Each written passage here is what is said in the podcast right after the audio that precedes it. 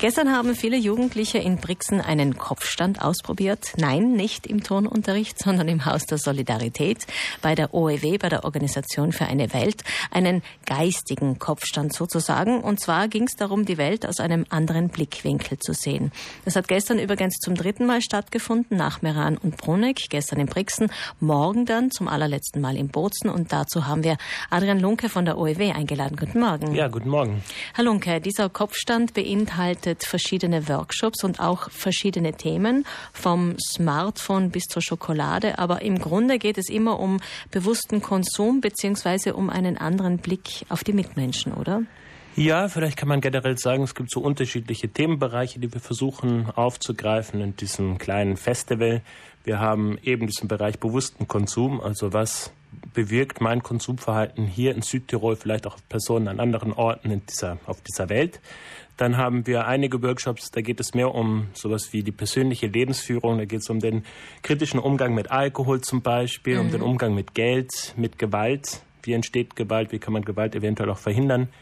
Ähm, dann geht es eben um Ungerechtigkeiten, vielleicht Ungleichgewichte, die es auf der Welt so gibt, wie zum Beispiel auf dem Weltmarkt. Wer hat dort bessere Chancen als andere oder welche Länder stehen da einfach besser da als andere Länder?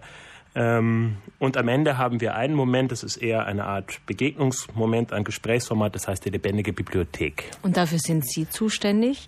Und in dieser lebendigen Bibliothek kommen Menschen, die eigentlich am Rande der Gesellschaft stehen, zu Ihnen in den Workshop und die Jugendlichen können Fragen stellen. Was kommen denn da für Fragen? Und wer ist denn da dabei in dieser lebendigen mhm. Bibliothek?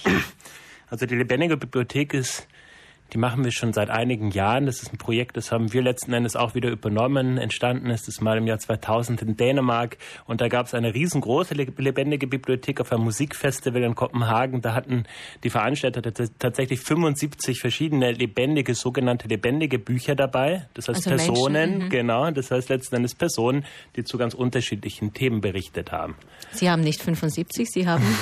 wir haben auch eine ganzen, einen ganzen Katalog an lebendigen Büchern, je nach Größe der Veranstaltung bringen wir drei oder vier lebendige Bücher mit.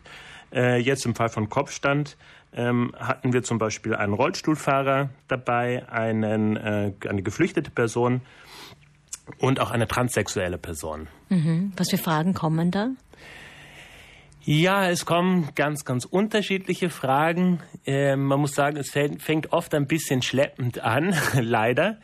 Denn ich glaube, viele Schüler und Schülerinnen sind es erstmal gar nicht gewohnt, überhaupt so unbefangen und frei heraus einfach die Fragen auszusprechen, die einem vielleicht sofort in den Sinn kommen würden, wenn man zum Beispiel einen schwarzen Menschen trifft aus Nigeria oder wenn man jemanden trifft, der im Rollstuhl sitzt. Mhm. Und ich glaube, da poppen ganz schnell Fragen auf oder kommen ganz, ganz schnell Fragen in den Köpfen aus, sie dann aber wirklich loszulassen und sagen, okay, das ist der Moment, wo ich sie wirklich endlich mal stellen kann, weil genau dafür ist das Format da, das ist fast ein bisschen ungewohnt.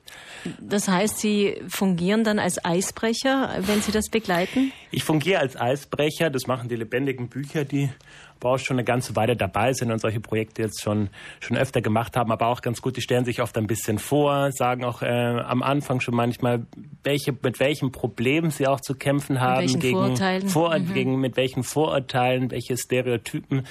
Ähm, und dann kommt es immer mehr zu der Gesprächssituation, wo tatsächlich ganz, ganz banale Dinge gefragt werden. Zum Dinge, Beispiel? die offen, ähm, zum Beispiel, wir hatten jetzt auch eine junge muslimische Südtirolerin da, wie man ein Kopftuch bindet. Mhm. Ob man das Kopftuch auch beim Sport anlassen kann oder nicht, ob das nicht stört im Sommer, ob es darunter nicht heiß ist und ob man nicht schwitzt, ob man die Haare trotzdem schneidet, wie oft man sich die Haare wäscht, wenn man sowieso das Kopftuch trägt, ob man es daheim auch anhat. Also wirklich Dinge. Ganz praktische Dinge mhm. eigentlich. Ganz praktische, genau. Können Sie abschätzen, weil Sie das jetzt doch schon öfter gemacht haben und auch in den letzten Tagen, jetzt ist es ganz frisch wieder, was die Jugendlichen da mitnehmen können? Ja, wir haben am Ende von so einer lebendigen Bibliothek auch immer 10, 15 Minuten Zeit für die Nachbesprechung, für eine kurze Nachbesprechung. Und da versuche ich immer ein bisschen rauszukitzeln, mit welchen Vorurteilen oder welchen Stereotypen konnten wir jetzt eben dadurch, dass wir da die persönliche Begegnung mit Betroffenen schaffen, mit welchen Vorteilen konnten wir ein bisschen aufräumen? Oder was war jetzt so äh, der Aha-Effekt? Oder was, was war jetzt das Besondere. Ähm, und was dann oft an Rückmeldungen kommt, ist einerseits, dass die Schülerinnen ganz beeindruckt sind von dem Mut, dass Personen auch so offen über ihre Lebenssituation sprechen können, also da wenig Hemmungen haben, wirklich, wenn wir an einen transsexuellen jungen Mann äh, denken, auch über wirklich körperliche Einschränkungen mhm. oder Veränderungen zu sprechen, die zum Teil natürlich sehr, sehr intim sind. Also, dass das wahnsinnig wertgeschätzt wird, dass man überhaupt in so eine offene Gesprächssituation eben kommen kann, dass das ganz unerwartet ist. Ähm, was auch immer wieder gesagt wird, ist, dass dass sie es beeindruckt finden, wie positiv diese Leute dann trotz der Vorurteile, mit denen sie äh, zu kämpfen haben, wie positiv sie trotzdem Leben zugewandt sind, auch in Südtirol ähm, wie viel Energie und wie viel Mut sie eigentlich haben. Ja.